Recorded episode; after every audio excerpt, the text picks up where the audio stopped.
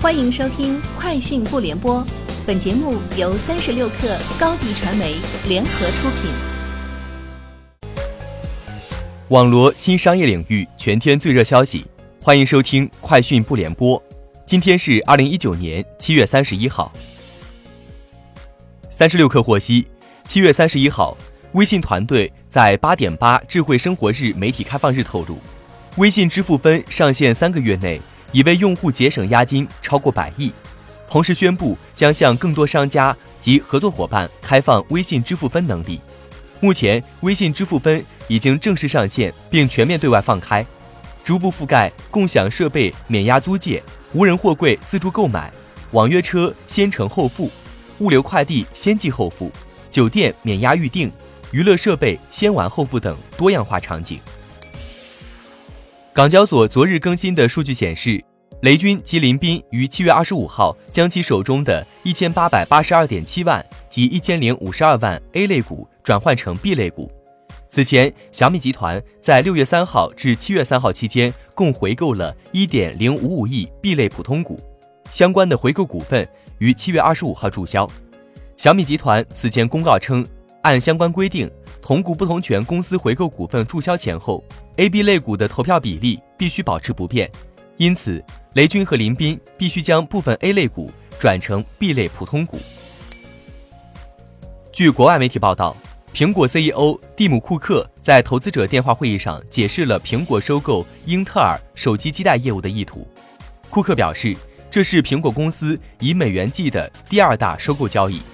也是该公司有史以来规模最大的员工收购。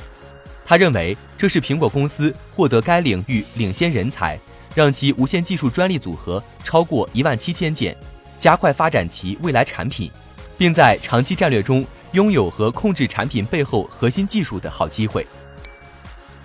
微信公众平台近日上线长读用户数据分析功能，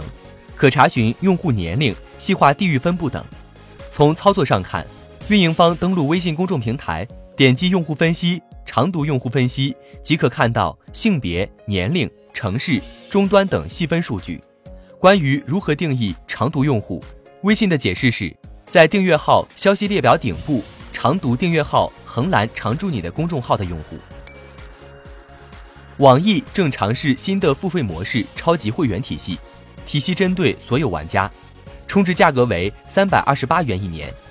在近期的升级迭代之后，除了会员专属标识、客服专线、积分折上折等常规福利，超级会员体系还增加了独家游戏特权、新游充值返利、见面礼和专属的三重礼包和会员折扣商城的福利。三十六氪获悉，阿拉丁小程序数据统计平台发布的二零一九年七月小程序报告显示，七月份各大平台在小程序上继续加大资源投入。加速发展自身的小程序生态。微信在七月份开放了一些核心功能，如小程序浮窗、一物一码、AR 能力等。其中，通过小程序浮窗进入的用户平均访问次数已经明显高于其他场景入口。今日头条 APP 的新版本给予小程序更高的权重，突出小游戏和小程序的信息流推荐。三十六氪获悉，迪拜世博会中国馆组委会宣布。腾讯公司将成为二零二零年迪拜世博会中国馆官方合作伙伴。腾讯还将与中国贸促会共同打造二零二零迪拜世博会中国馆小程序。届时，游客将可以通过小程序查看展馆详情、展项位置、参观指引，实现线上预约参观。以上就是今天节目的全部内容，明天见。欢迎加入三十六氪官方社群，添加微信 baby 三十六氪 b a b y 三六 k r，获取独家商业资讯，听大咖讲风口，聊创业，和上万客友一起交流学习。高迪传媒，我们制造影响力。商务合作，请关注新浪微博高迪传媒。